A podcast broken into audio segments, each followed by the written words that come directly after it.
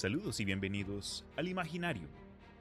Yo soy Cristian Rusinque, su guía y anfitrión en este podcast donde hablaremos acerca de cuentos, historia, cultura popular y otros temas que expandan la imaginación.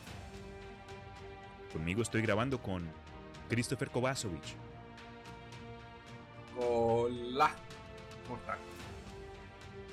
En el episodio de hoy, Amor, Muerte y Robots, episodio 5.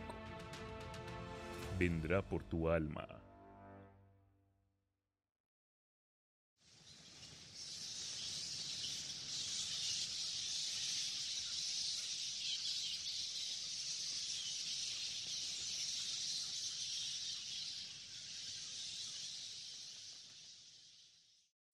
¿Qué hubo, Chris? ¿Cómo estás, hermano? Estoy muy bien, Cristian, ¿y tú cómo estás? Un tris, cansado. No sé si te conté, aquí buscando apartamentos. Porque ya, ya llegó la siguiente etapa y entonces. Sí, en esas. ¿Te mudas? Sí, señor. ¿Te mudas de la casa de tus padres? No, tampoco. Del apartamento en el que estoy a otro apartamento. Entonces va a ser ahí un. Un poco de vueltas, pero toca hacerlo, ¿no? No hay de otra. Porque en las calles no. En la calle no da. Sí, la malca dice que, ah, pero allá hay un, hay un puente, ¿no? Por debajo quedan bien cómodos. ¿Cómo es ella? Pero sí, man. Eh, entonces, esta es tu primera vez uniéndote a, a esta miniserie que iniciamos con Malca acerca de la, la gran miniserie de Amor, Muerte y Robots. Entonces, con Sí. este, el tema, pues, es algo más creepy, más dark y Más pulpo. Sí, exacto, algo que reconocemos ya porque no es la primera y no creo que vaya a ser la última vez que veamos una interpretación de esta clase de lore. Pero, pero ya, man, entremos. Vamos para allá. Antes de continuar, advertencia aquí mismo. Si no te has visto la serie y te interesa de pronto el contenido que vamos a grabar, te recomiendo que tomes unos momentos, prendas el Netflix, le pidas a tu prima, abuela, vecina o conocida el acceso si no lo tienes y toma unos 15 minuticos para verte el episodio porque son cortos, son hermosos y directos. Entonces, van a haber spoilers, vamos a hablar acerca de cosas que si te la querías ver, eh. Pero entonces, como los otros episodios de Amor, Muerte y Robots, Chris, eh, este tiene unos tres iconos únicos que suelen representar algo importante acerca de la mini historia que vamos a ver. Eh. En este fueron los siguientes. Un gato, una cruz y una calavera dividida en la mitad. Yo no sabía si era una calavera, si era un cráneo humano o era un... otra cosa. Yo pensé que de pronto una no, máscara. no sé si se repite ese... Eh, parece una máscara. Ya, ya, yo no, no supe, excepto al final, creo que podemos ahí de pronto discutir lo que, lo que pensamos, pero hay una escena con un personaje que, pues, que creo que explica de dónde es que viene esa, esa raya en medio, ¿no? Pero, ok, Porque eh, eh, el gato ya había aparecido. El símbolo del gato es el mismo del gato de los, de los que salen los robots, ¿no? pero buena pregunta, Chris, acá revisando los iconos del episodio de los tres robots, eran dos robots y una hamburguesa. El icono del gato creo que es la Ah. primera vez que sale Ya aparece. por ahora. Puede que salga más adelante. Porque el, el gato es una cosa que va a aparecer en varios episodios. Ya, ya, ya. No solo en. Sale en varios episodios de, de, de esta miniserie. Sí, no sé qué tienen contra los perros. El episodio inicia con una secuencia de acción donde vemos a un par de gente corriendo como por un pasadizo o algunas clases de ruinas. Está todo oscuro, aunque hay poco, poca luz, pero se nota que algo está ocurriendo. ¿Qué diablos fue eso? Creo que. Creo que sabe lo que era. Dígame, doctor. ¿No puede correr más rápido? Me temo que no, señor Flynn. Bueno, entonces podré salir de aquí mientras te come.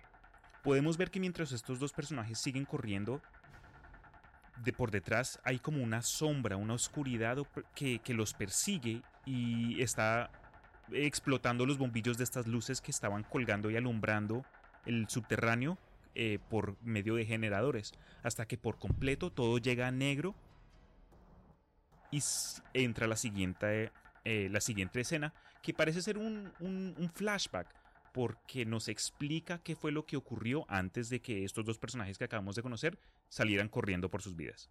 Sí, no sabemos si estamos dentro de una mina, de un castillo, de un túnel. Sabemos que es bajo tierra.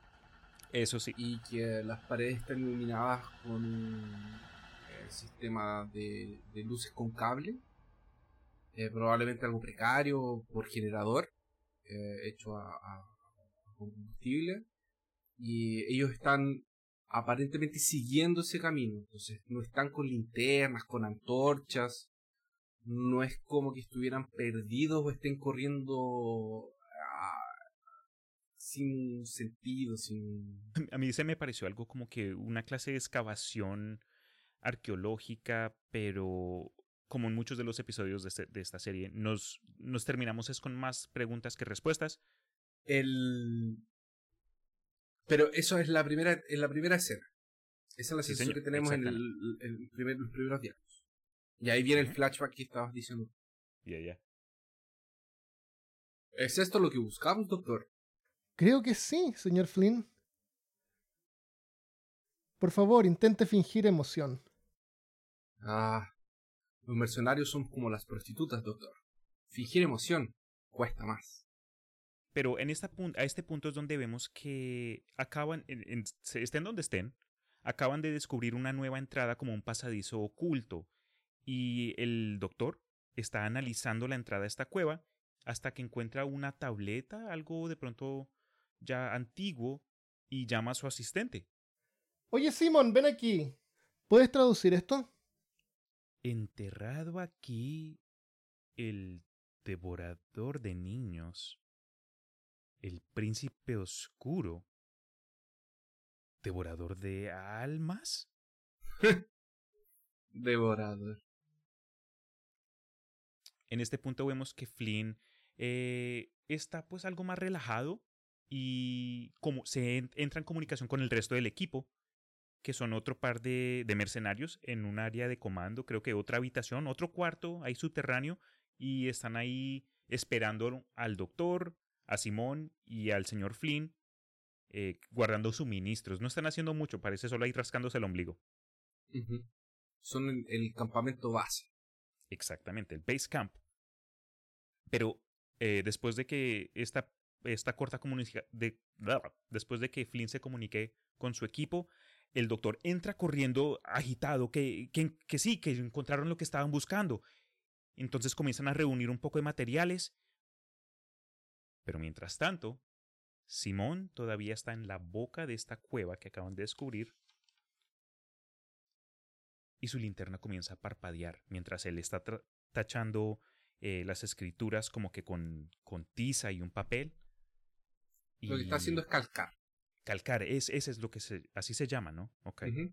Poner el papel sobre una superficie con relieve y pasar un carbón por Para sacar impresión.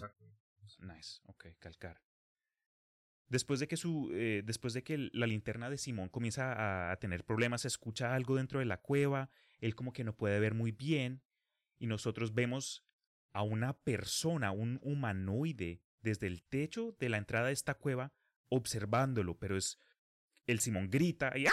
un alarido, el, el Doc y el Flynn paran lo que están haciendo y vemos que Simón está corriendo de, de donde estaba, saliendo de esta entrada y se, está tropezando, se está alejando, está, algo lo asustó. De la cueva vemos como un, un cuerpo ambulante bípedo, algo enfermizo y de piel azul, está, acaba de salir ojos rojos, una, un cabello largo y barba larga. Era como, ¿sabes a lo que me, eh, me recordó? A un, un Rasputín mutante o algo así. Sí. Pero entonces esta criatura se le monta y lo que me dio risa fue que los otros dos no, no tuvieron ni, no sé, o es que no supieron reaccionar o, o, no sabían qué pasó. Fallaron en sus chequeos de sanidad. Ya, ya, como que estás viendo lo mismo, porque esta, esta cosa sale de la cueva, agarra al Simón como por el, por el cuello y con la otra mano lo impala por el estómago y después con un movimiento súper rápido le los no sé cómo escribir, lo separa, le separa el cráneo en dos. Y después vemos como que una, una secuencia algo artística donde del cráneo se le rompen las gafas a Simón, después se le cae la piel, el músculo, el hueso y después el cerebro. Y después de ahí es que vemos al doctor y a Flynn reaccionar por primera vez y el Flynn ya saca el revólver y pa, pa, pa, pa, pa, pa, comienza a darle un tiroteo. La, la verdad es que antes de, de, atravesar a Simón, eh, este, este ser, que todavía no sabemos quién es, eh, lo muerde. Salta encima de él y le muerde el cuello. Sí, le muerde. Allí Flynn toma su arma, le apunta y grita así como, chico, sale de ahí, sale del... Muévete. salga de, de la línea de tiro. Y después lo atraviesa con su mano, su brazo se transforma en una especie de espada y con eso atraviesa.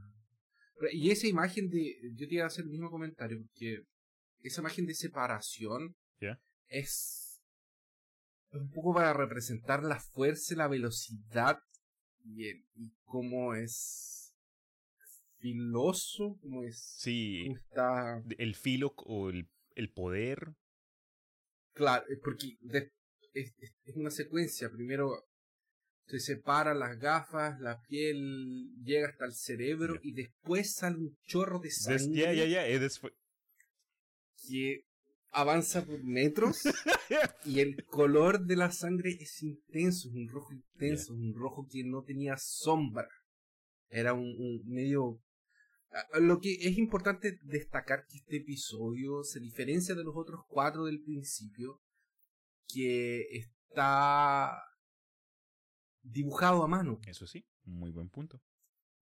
Y no es, esta no es este 3D que estamos viendo desde el primer episodio con la lucha de Pokémon y la persecución de la, de la chica de, del, del, testigo ni de la tecnología de los robots, los Marines espaciales. Ya, el, el tipo, eh, la animación, el estilo, el formato en el que están tratando de contar esta historia, eh, nuevamente rompe las expectativas, porque es algo nuevo y, y, y, pues sí, es, es uno de los episodios de haberme, después de haberme visto la serie completa, uno de los que recuerdo, porque, pues vamos a ver por qué.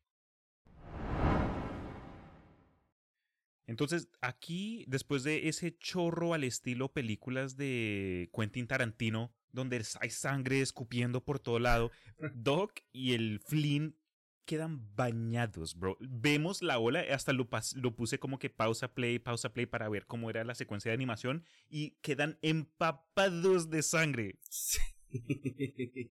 Después salen corriendo, por fin se dan cuenta de que de que esta cosa y tengan en cuenta como que por el chorro de sangre del pobre Simón, que descansa en paz, eh, el monstruo está absorbiendo la sangre que, que, le cae en la piel y poco a poco sigue transformándose desde la primera vez que lo vimos como un, algo esquelético, muerde a Simón, cambia una apariencia un poco más, más monstruosa y después de este chorro de sangre termina como que cuádrupe, más animalista, más salvaje y comienza a seguir. Acá es donde creo yo que regresamos al principio del episodio donde están corriendo tratando de pues de salvarse de algo que no alcanzamos a ver. Ahora sabemos por qué. Mientras corren en, en, las avenidas abandonadas del lugar donde estén, eh, Flynn rápidamente le avisa a sus amigos, a los otros que están en el command center, oigan, espabilícense, tenemos compañía, prende una bengala porque ya no hay luz y saltan, creo que eh, eh, una superficie, saltan a un nivel bajo donde había un... porque no, no, podían seguir en donde estaban. Pero, y aquí es donde podemos ver una secuencia súper chévere, a la luz de la bengala roja, ellos se dan cuenta al caer en su trasero que en el techo está esta bestia que de alguna forma, después de haber corrido, los alcanzó. Drácula. No pensé que lo encontraríamos vivo. El contraste entre los colores rojos y el negro es, Es, es algo, eh, fue hermoso, man. Mientras que Flynn y el Doc esquivan los ataques de esta bestia que cae del, del, del techo y comienza a atacarlos, el Flynn eh, gasta todas sus municiones disparándolo y cada bala podemos ver que cruzan el cuerpo de esta, de esta bestia sin hacerle mucho daño. Luego, cuando el Flynn ya no tiene balas, la cosa lo coge por la cintura y lo eleva, hablando en una clase de idioma que en inglés, eh, me acuerdo, creo que fue un húngaro, no me acuerdo, en español mm, solo decía, en los subtítulos decía como que otro idioma, no decía qué fue, pero Ah, No, aquí en, en- Cuando yo lo vi, no- los subtítulos no decía nada. Lo vi- yo lo vi en inglés con subtítulos en español. Pero cuando él hablaba, simplemente no decía nada. Ok, ok, ya, ya. Eh, entonces el, el, doc le, el doc le dice, es, esta cosa acaba de decir que reconoce que tú eres un guerrero y que está, es- no puede esperar a- hasta comerse tu corazón.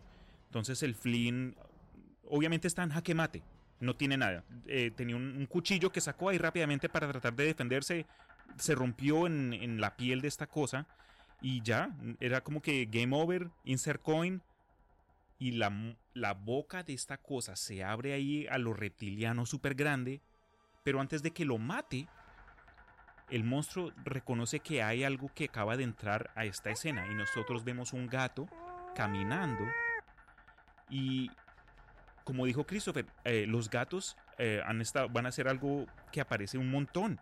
Y incluso en la primera escena donde están corriendo por el túnel y todavía no sabemos qué es qué, qué es arriba, qué abajo, ahí vemos que hay un- como que unos gatos ahí en donde están y salen ahí corriendo. Sí. Deja- déjame hacer un comentario. Please, dale. Eh, hay una otra escena que me llamó mucho la atención que encontré muy bien animada es antes de que él pierda antes de que lo tome de que eh, este, este ser tome a Flynn y lo levante le Flynn le dispara en la cabeza y la cámara acompaña la trayectoria de la bala como entra gira y destruye piel cerebro y todo. Sí, Eh, porque dentro él aún es un humano. yes. Él no cambia su forma interna, solo su forma externa. Buen punto.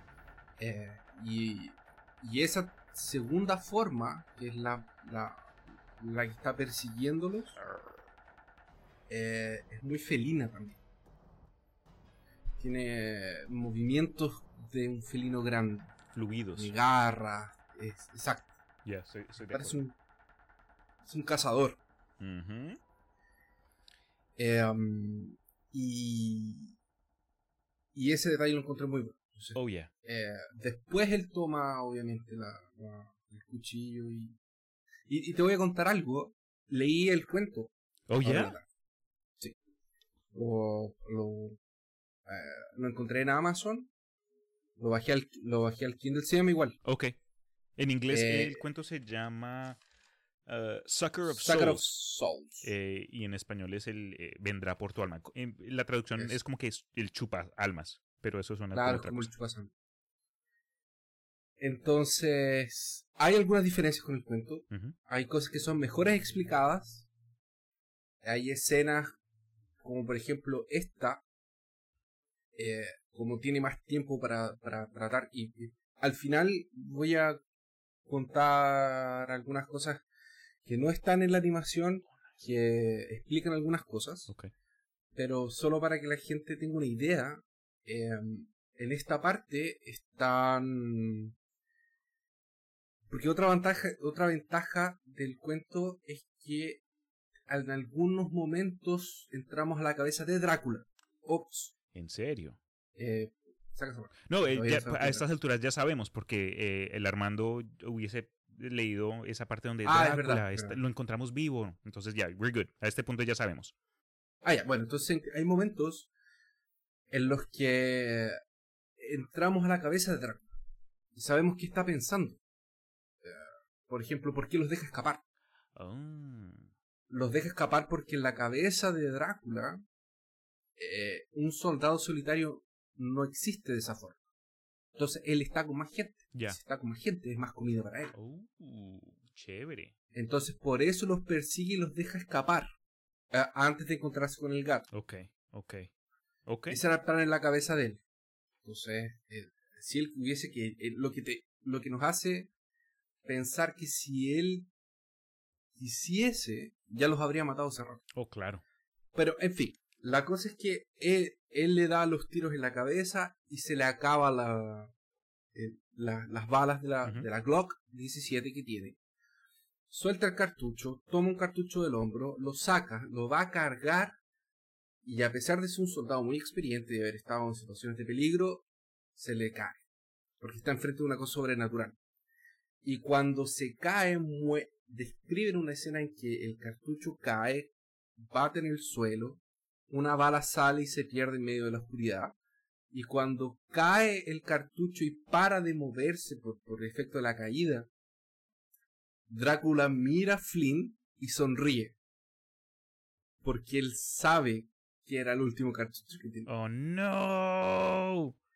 Y ahí es cuando Flynn agarra, porque en, en, en el cuento no, no, no lo llega a tomar de- de- del cuerpo y levantar. Ok. Y aquí él agarra su cuchilla y le dice, ah, come on, motherfucker, let's dance.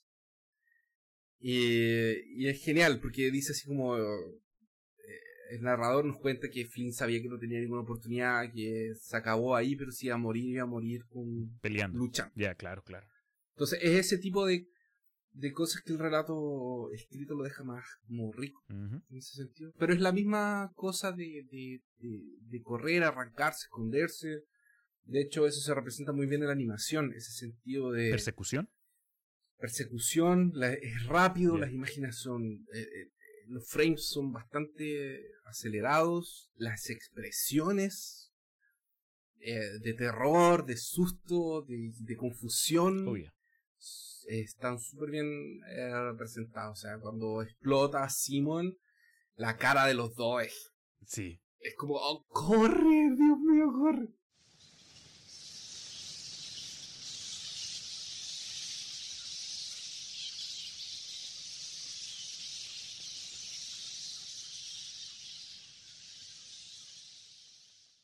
Entonces, en donde están hay un montón de gatos y esta cosa ve a uno, se ven el uno al otro a los ojos.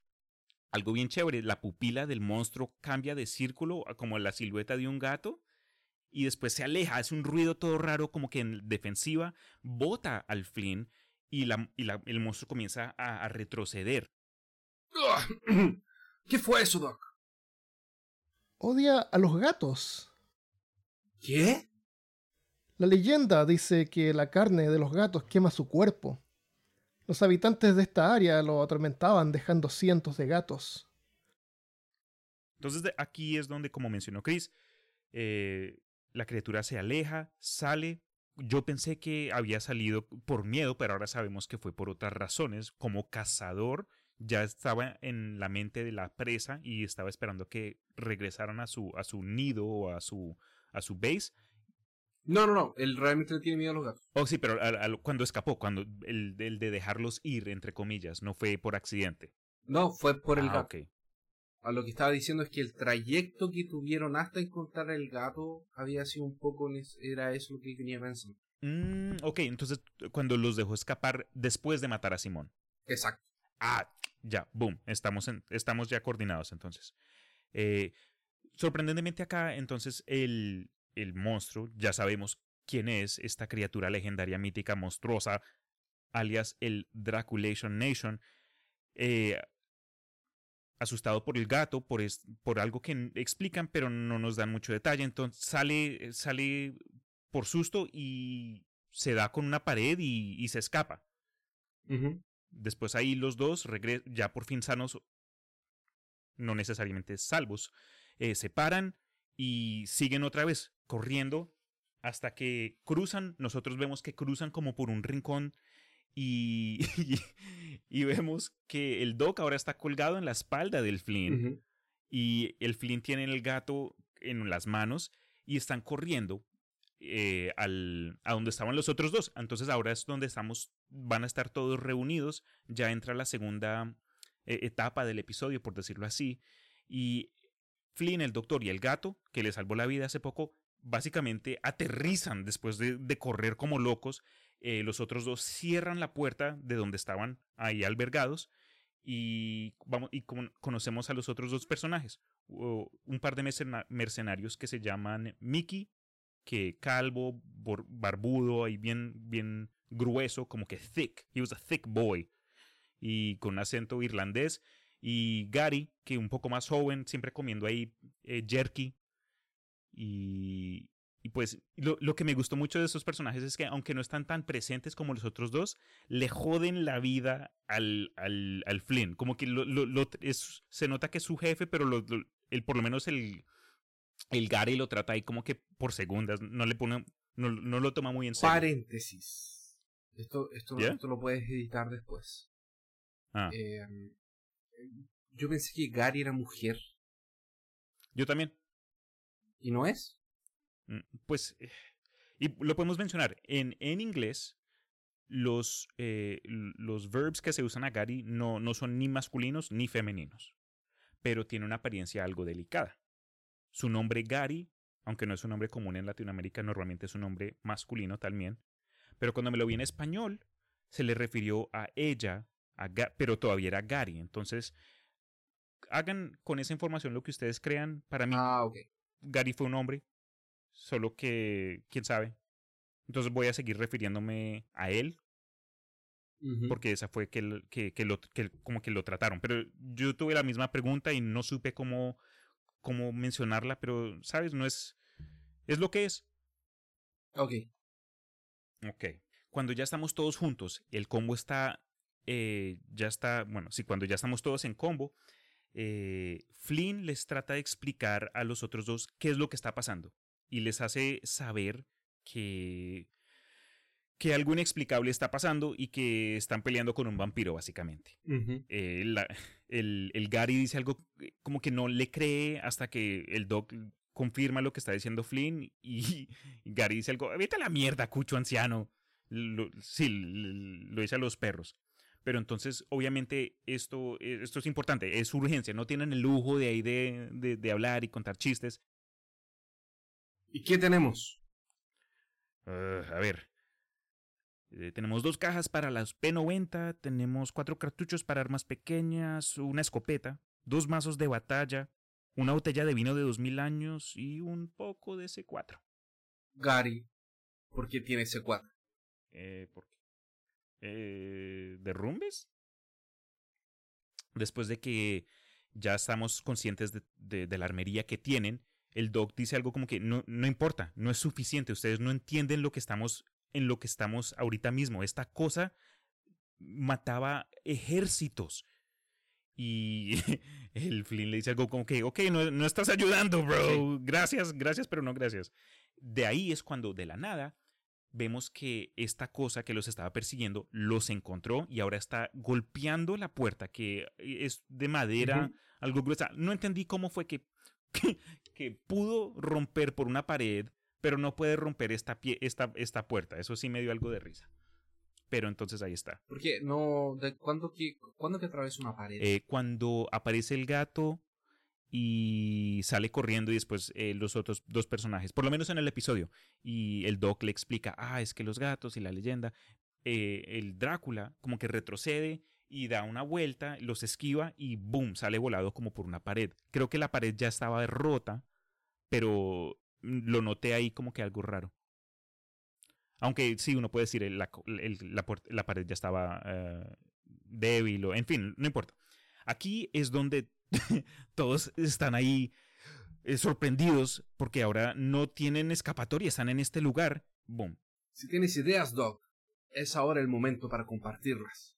Soy arqueólogo, señor Flynn, no un estratega. Y yo soy ex soldado, no Buffy la maldita cazavampiros. Pero no me ves a mí llorando en una esquina. Después de que el Doc ya por fin encuentra su coraje oculto, eh, encuentra un mapa, comienza a analizar el interior de lo que parece ser una estructura externa, un castillo, es lo que pensé, que, pensé yo, eh, y se da cuenta que hay otro, otro camino oculto en el lugar donde están ellos mueve unos muebles ahí todos viejos y patea un hueco en otra pared que estaba cerrada hace poco y ahora entonces nuestro grupo de, cuatro individuos ya tienen escapatoria. Pero entonces, ¡boom! ¡boom! ¡boom! Y la puerta está a punto de derribarse. Y, Gary mira al, al, Flynn con una cara toda pícara. Y le dice: Oye, jefe, eh, ¿te acuerdas del C4? Ok, hazlo. Sí, y se, se, se rinde el, Entonces, la Gary pone, el, Gary pone el, el, C4 en la puerta. Eh, vemos por fuera como Drácula en su forma animalista está, eh, eh, está golpeándose, se está botando contra la, la, puerta que por alguna razón no ha podido penetrar por ahora y se aleja en preparación para un golpe adicional y acá es donde concuerdo que la cosa se vio bien felina, bien fluida, de la forma que la criatura se estaba moviendo pero antes de que llegue a golpear otra vez, estos por dentro abren la puerta y con todas las balas que tenían, eso le, le dan un, es un tiroteo, bro. Lo, lo, llenan de huecos. Eso parece un queso cuando terminan. Incluso la Gary le, le da un escopetazo en las huevas. Sí. Se vio muy bien eh, visualmente eh, esa parte específica en que oh, abre las puertas, salen los dos, disparan, aparece oh, Gary, dispara, sale Gary, sacaba las balas, salen los dos. Estaba muy coordinado. Ya, muy chévere. Parecía que realmente existía o existe un, un, trabajo en equipo que se conocen hace tiempo, que están coordinados y que son muy buenos. Sí, se les nota la historia se les nota, en ese momento se ve una cohesión como un oh, equipo. Muy chévere y muy fluido también. Fue como que una comparación, el fluido, el movimiento fluido de esta criatura amorfa que cambia y después este fluido de, de coordinación de, del ser humano. porque el de ellos no es, es, el de ellos es más no estacionario, pero es como más, como de, mm, etapa tal vez. Mm, puede ser. Como salen los dos, se agachan los dos, disparan los dos, aparece la Gary, dispara la Gary, sale la Gary. Es muy...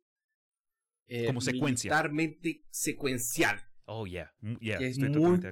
Es, bien un contraste eh, muy grande con la figura de, de, Drácula y con este desmembramiento que está teniendo. Interesante que en el cuento eh, le están disparando y es, más o menos parecido. ¿Ya? Eh, y le están disparando y el Drácula dice en ese momento eh, en el siglo XV no habían armas de ese estilo. lo máximo que vi fueron algunos mosquetes. no disparaban tantas balas ni tan fuertes ni tan rápidas y tan cantidad. necesito esas armas y los necesito a ellos. Entonces, el plan de Drácula era entrar en la en el en, la armería, eh, comerse el doc y dejar a los tres como subordinados de él. Los iba a ah. morder, pasarles el veneno que está en su boca y transformarlos en. ¿Por qué? Porque el Drácula de el cuento no se describe como el Drácula que vimos en la animación. Okay, es, menos bestial, es más humano. Oh, nice. Ok. Ok. Lástima que, lástima que no lo mostraron de esa forma por mucho, porque la única forma humanoide que este tiene era la al principio. Fue justo al principio y desde ese entonces está como en, eh, modo ataque. Incluso en el, en el, principio es, es más bestial mm. que, que, es mucho más bestia que, humano, no, no, parece que no se puede razonar con él. La primera cosa que dice fue después de que mató a, Son, a, a, Simón. Entonces no, no, vemos, no vemos ni su capacidad para formar ideas o expresarlas, incluso si no sabemos lo que está diciendo, sino hasta después de que su forma cambió a su tercera etapa, ya más grande, más... Ya. Pero entonces ah, aquí. otro detalle. Lo que, el, lo que el doctor derrumba para abrir pasadizo secreto. No sé si te fijaste, pero parecía un altar. De hecho, tiene una cruz. Sí. Yo vi, y eso lo mencionaré cuando terminemos el resumen de lo que ocurrió, pero encontré un montón de, encontré un montón de cruces. Viendo el episodio, eh, Oh, pero genial. no cruces, cruces, pero como que cosas, efectos que aparecieron así en forma de cruz. Entonces me, me- me gustó mucho. Eh, entonces acá, después de este, esta hermosa coordinación de mercenarios, eh, el Drácula se ve que, que como que tuvo que parar. No sé si recibió daño, no sé si... No recibió mucho daño. Sí, es obvio, ¿no? Porque es que fueron... Necesita tiempo para regenerarse. Claro, claro. Tuvo que, tuvo que tomar una pausa, por lo menos. Un, un vasito, un vasito de agua o algo. Pero después de ya de regresar a su sentido, rompe por esta puerta y entra como una avalancha y destruye casi todo por dentro, pero está vacío. Nuevamente Sí. dice algo en, en húngaro antiguo o en, cual- en el lenguaje en el que estaba hablando, pero después se da cuenta que hay un, una lucecita ahí, cling, cling, cling, Sí. al lado de la puerta. Se asombra, se acerca y después y vemos un vemos que es el C4 con un mensajito ahí de Gary como que eh, vete a la mierda eh, Hmm. atentamente Gary y después la que explosión Sí, que al, al, al, al estilo donde al Simón se le separó la piel, el músculo, el hueso y después el cerebro, durante esta explosión a, a punto en blanco de Drácula, vemos que se le cae la piel, se le caen los músculos, pero Sí. el cráneo sigue siendo un cráneo humanoide, el cual también después termina eh, desintegrándose por la explosión. ¿Sobrevivió? En el episodio no parece ser el caso. ¿Qué ocurrió? ¿En el libro lo explican? En el libro dice que, que muere. Oh, ok. O sea, Entonces, eh, que ellos imaginan que murió con la explosión. Mm, Porque la idea no era matarlo, pero que le cayera el techo encima. Ya, ya, ya. Como Derrumbes, como había dicho. Exacto. Aquí es donde ya terminamos y entramos a la tercera eh, etapa del episodio, la, la parte más corta. Y vemos que ellos ahora terminaron en una. eh, en una. ¿Qué? Un sistema de Una cuevas.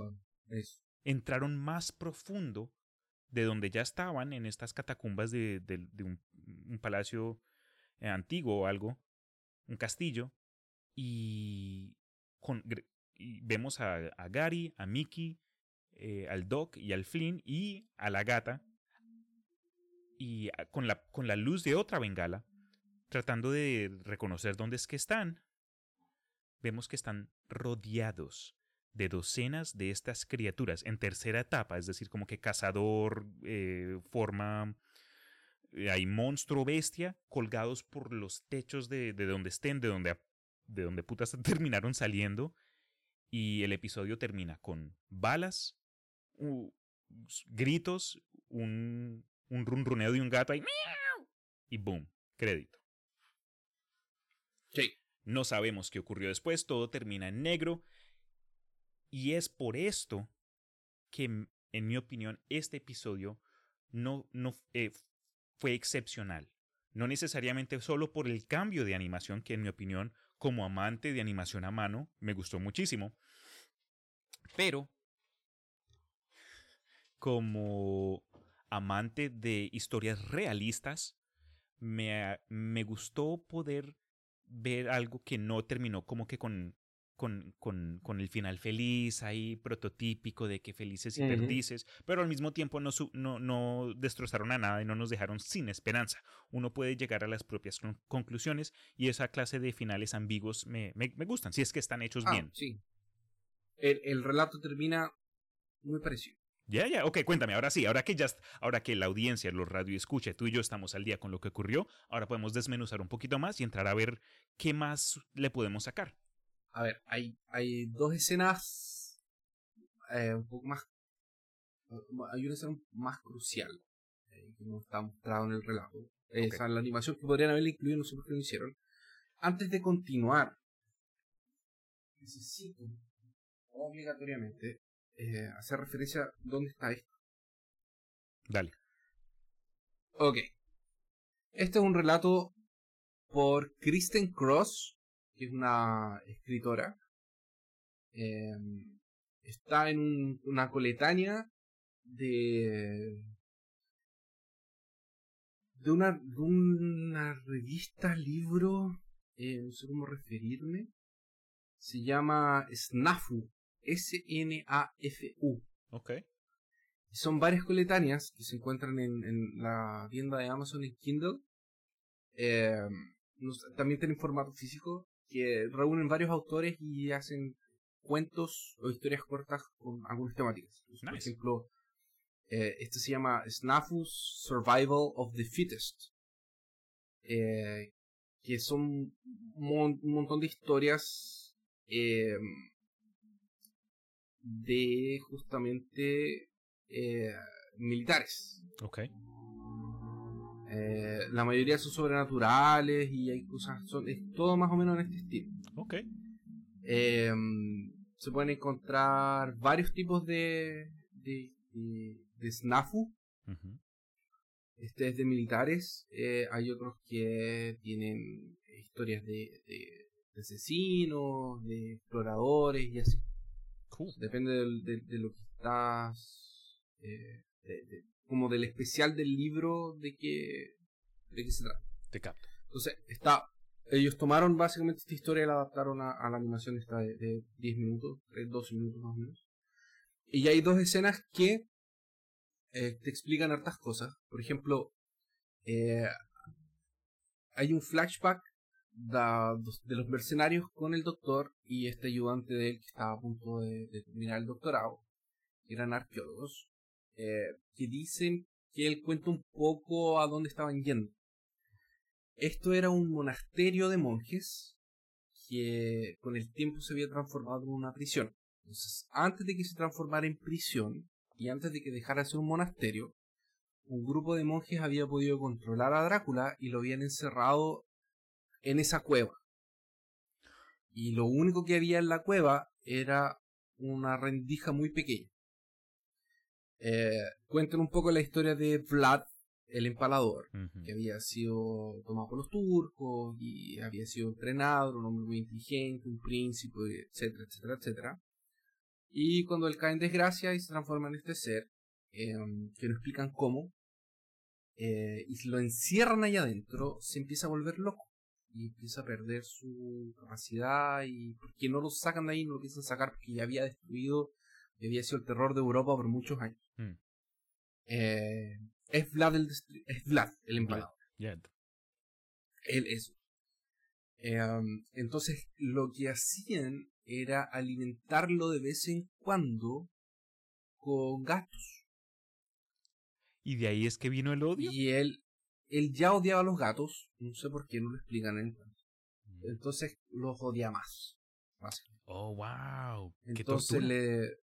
Sí, entonces cuando estaba a punto de, de, de mo- de- de- de morirse de hambre, le tiraban un gato y él como que lo derretía por dentro, eh, todo un tema. o cuando podía agarrar algún ratón que pasaba de. Pero esta prisión con el tiempo se transformó, o sea, con el tiempo esto era una prisión. Eh, era un monasterio que se transformó en una prisión Right. y estuvo por muchos años con guardias y con otros presos los dejaban morirse de hambre por enfermedades y etc. Entonces, ese era el lugar donde estaban, no Oh, estaban en el castillo de wow. Drácula. Ok, ok. Entonces, cuando estaban excavando, pero cuando encontraron la entrada para esta cueva que fue donde salió Drácula. Vea pues. Ahora, en el final, cuando ellos encuentren el pasadizo secreto y entran a las catacumbas, explican que la explosión de C4 había sido tan grande que había eh, liberado a sus eh, subordinados de las celdas en donde estaban. Ok, y esas fueron las otras cosas que vimos. Y esos eran final. los otros. Exacto. Los esbirros de él, Drácula. En el cuento tenemos que pensar que no tienen esa forma monstruosa, sino Oh, que tienen forma de humanos transformados en, en vampiros. Y termina con el mismo fin, diciéndose como for fuck's sake, y colocando el, el M, el P90 en el, en el, en el hombro. Y ahí termina el Ya, ya, ya. Alistándolo. entonces, exacto. Entonces, estaban con el gato también y, y- y es básicamente el mismo film.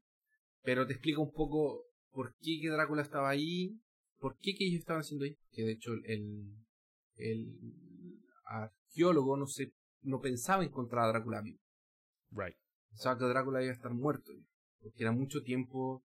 Por eso que sale desesperado y mata a Simón y ya ese sed de sangre. Hasta incluso lo dice, llega y, y lo menciona, no pensé que lo íbamos a encontrar vivo. No era, Sí. ah, no, la sorpresa no fue que, ah, acá está Drácula. No, la sorpresa fue, ah, el maldito está todavía vivo. Yo, yo vi mucha gente reclamando el episodio. ¿Ya? que es ¿Y uno cómo de los por qué? peores de. Porque, mira, era, era pura tontera.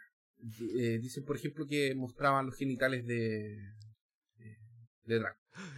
¿Cómo es posible que Drácula tenga genitales? Pero también está diseñado, está dibujado de una forma tan infantiloide que no, Mm. no molesta. No, claro, es- Em, fue totalmente como que la, la forma no estuvo ahí en detalle. Fue ahí, es- lo vimos ahí eh, de pasada. No, no fue, en mi opinión, no fue gran cosa. Pero entiendo Claro. como que alguien pudo ponerse ahí todo furioso. Y lo otro que decían era que la historia era. estaba. eh, como que el lenguaje era. eh, excesivamente burdo. Una cosa así. decían demasiado facts. A mí algo que me gustó mucho es que no, eh, no sé cómo fue escrito en la historia, pero en el episodio hay una mezcla bien ya representante en el resto de los episodios, pero como una mezcla de humor y, Sí. y como que realidad negra o fantasía negra o just fuck- fucked up shit. Eh, porque cuando muere, cuando muere Simón por primera vez, vemos que Flynn dice, ahí sí se, como que le, le acercan a la cara a Flynn y él dice, ¡corre! Y Sí. voltea a ver al, al doctor, pero el él doctor ya ya, estaba corriendo. corriendo, Sí, ya estaba sí, corriendo, bueno, bueno tratando, eso, porque no es que hu- hubiese llegado muy lejos, ¿no? El cuchito estaba ahí. Fue muy chévere. Entonces hicieron, hicieron un muy buen trabajo en equilibrar esa sensación de, de, uh, de ansias con humor y con, y con fantasía. ¿Sabes a me recordó? Ok.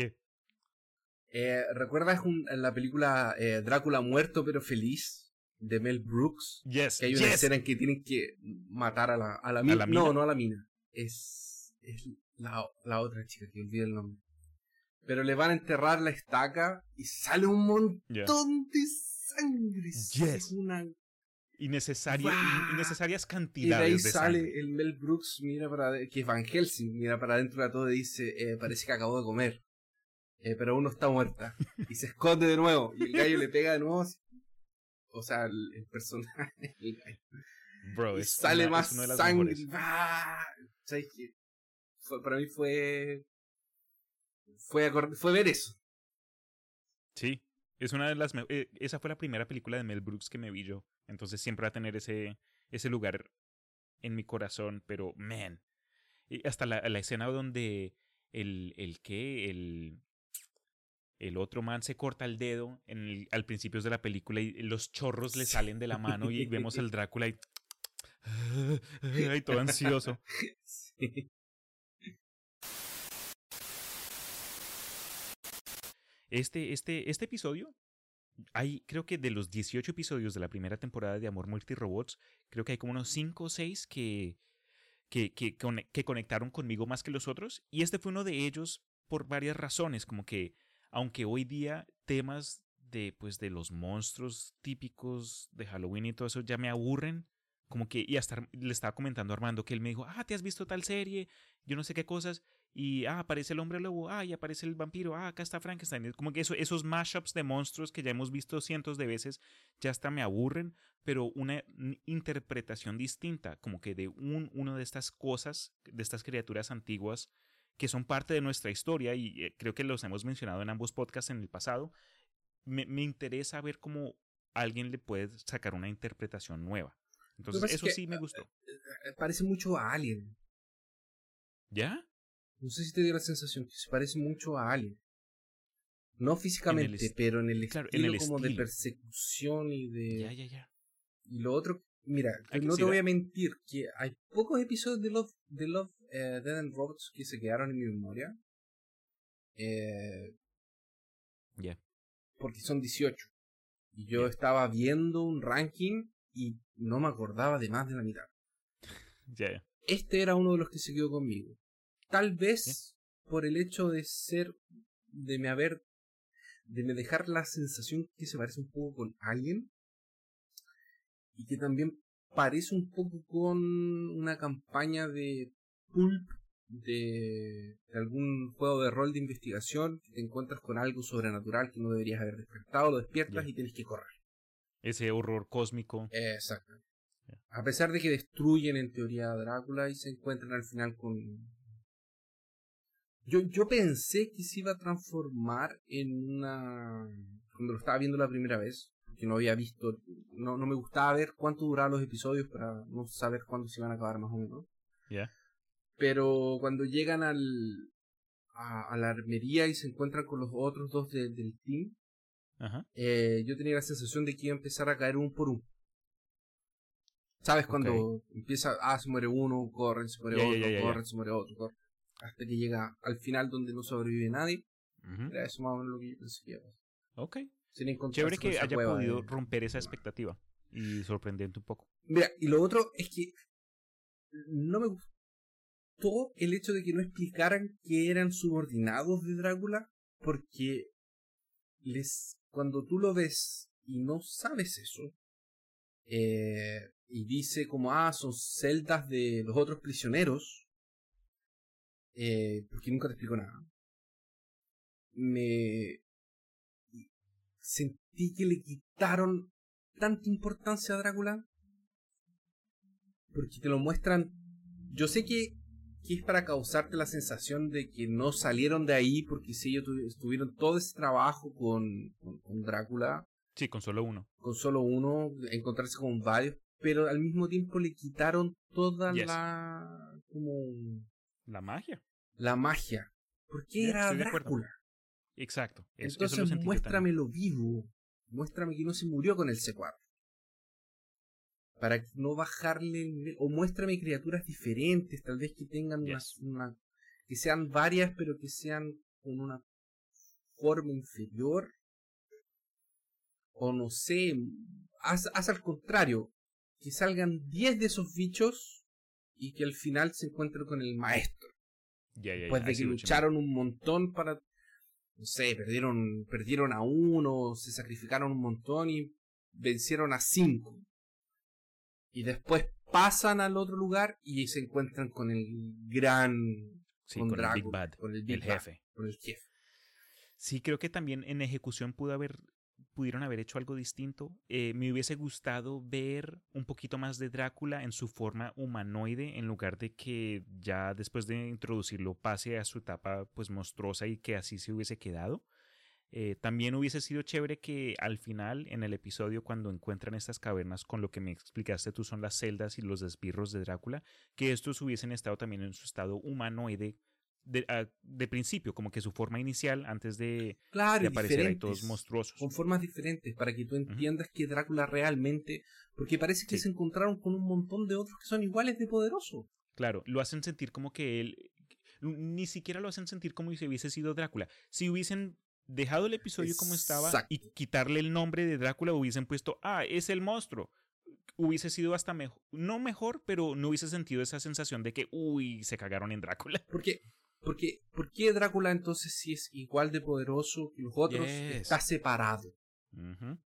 Porque, ¿Me entiendes? ¿Por qué está en, un, en, una celda separada con una imagen que dice aquí está el devorador de, de, de niños y de almas?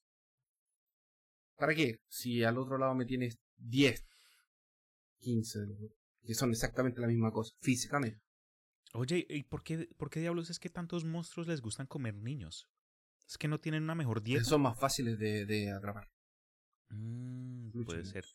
Eh, pues hablando acá de este tema, de Drácula, mm, es necesario también mencionar un poquito más de esta historia. No, no quiero entrar mucho al respecto porque estamos discutiendo fue el episodio de Amor, Muerte y Robots, pero Drácula en sí es un personaje caracterizado eh, como el, el, abuelo de los vampiros, eh, basado en una novela de, de 1897 por el autor Bram Stoker ah, han sacado múltiples interpretaciones de este famosísimo individuo que está basado en un personaje histórico llamado Vlad, al que le decían el impalador. No, no está. No, Vlad no es de verdad. No, no, Vlad es de verdad, pero Drácula no está basado en, en Vlad.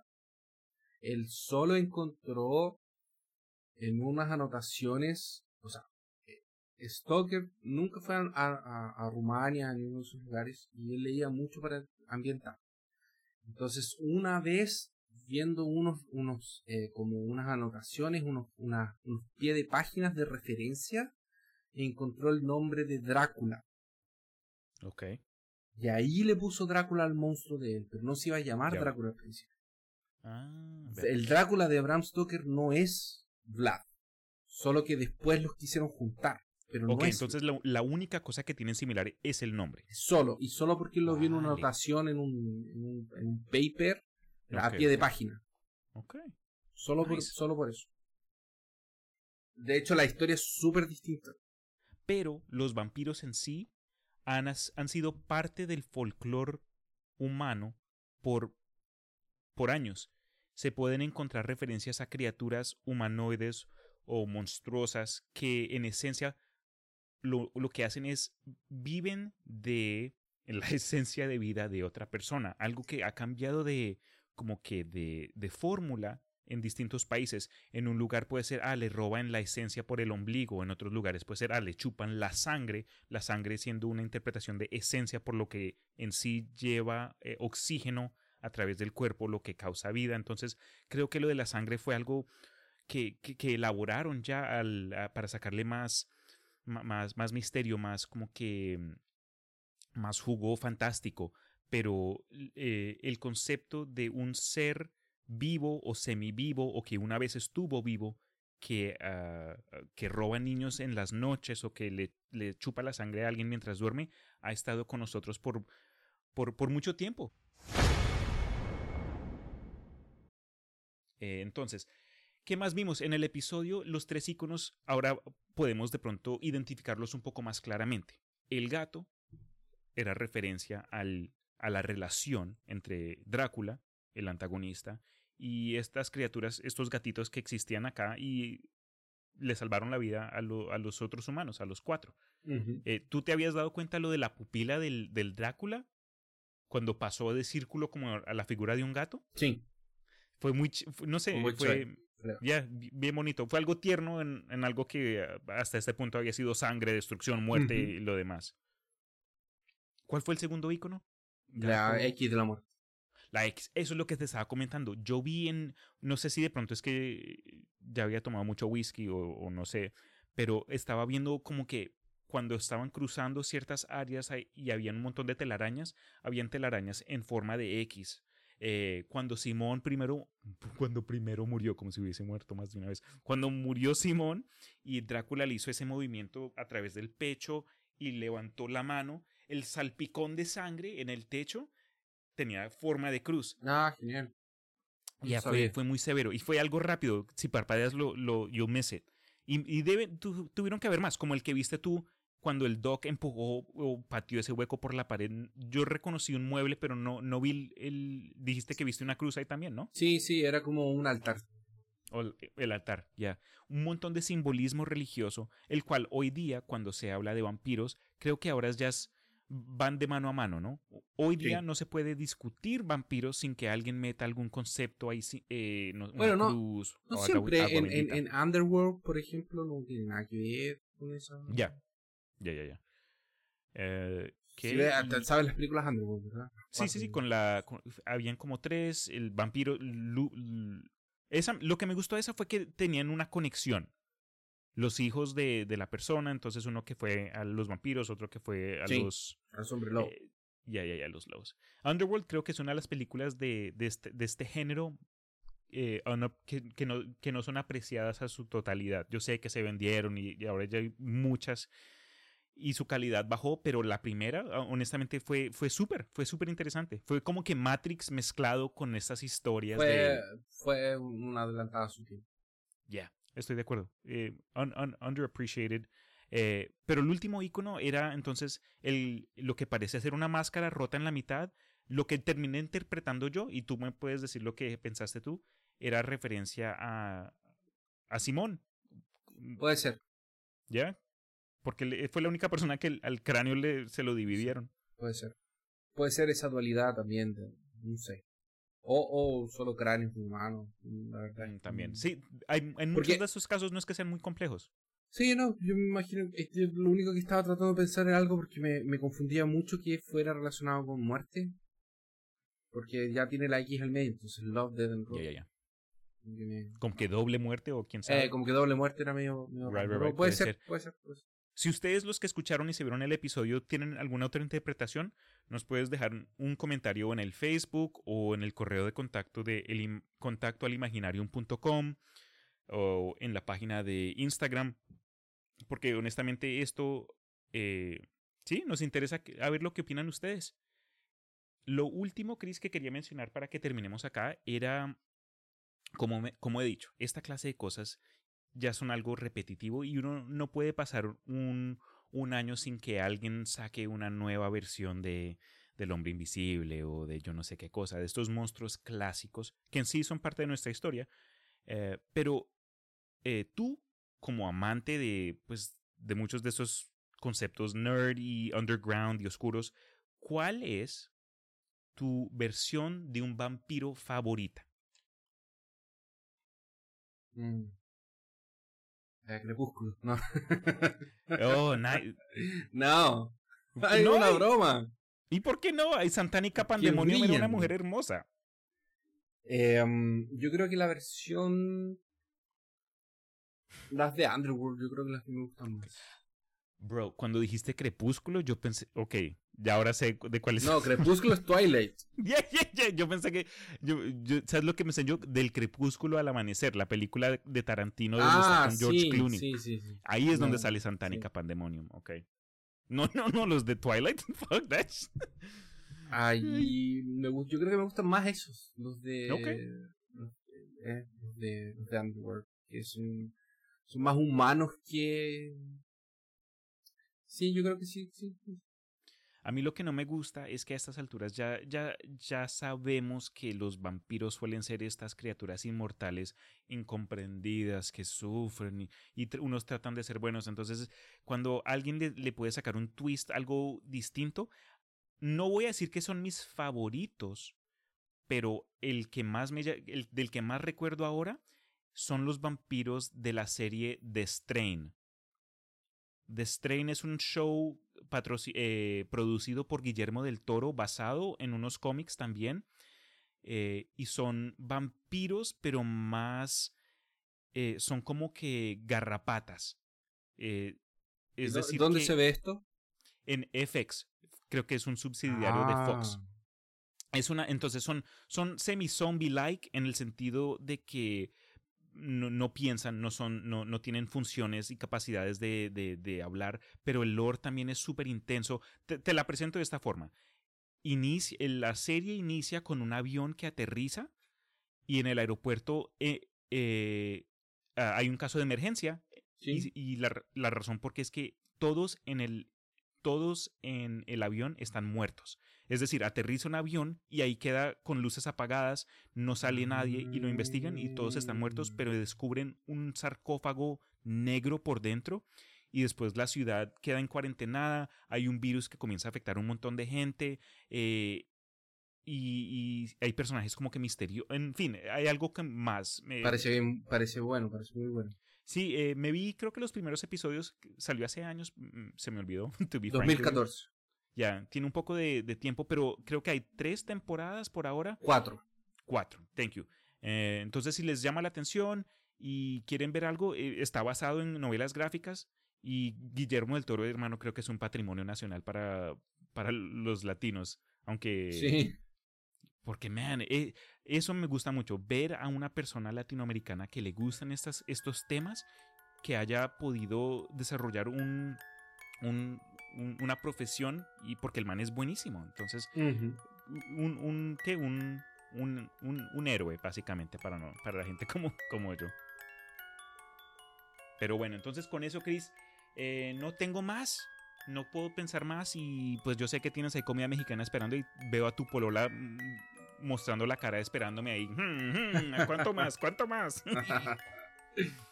Gracias por invitarme de nuevo. Me encanta cuando me llamas para que hablemos de estas cosas. For sure, man. Yo sé que puedo contar contigo. Entre los dos, eso entramos unos huecos lo más raros, pero eso es lo que me gusta de, pues, de nuestras conversaciones, man. Entonces, hasta la próxima. Espero tengas un- una semana bien positiva y córtate el pelo. No, jamás. Adiós. Chao, gente. Hasta luego. Chao, gracias por escucharnos.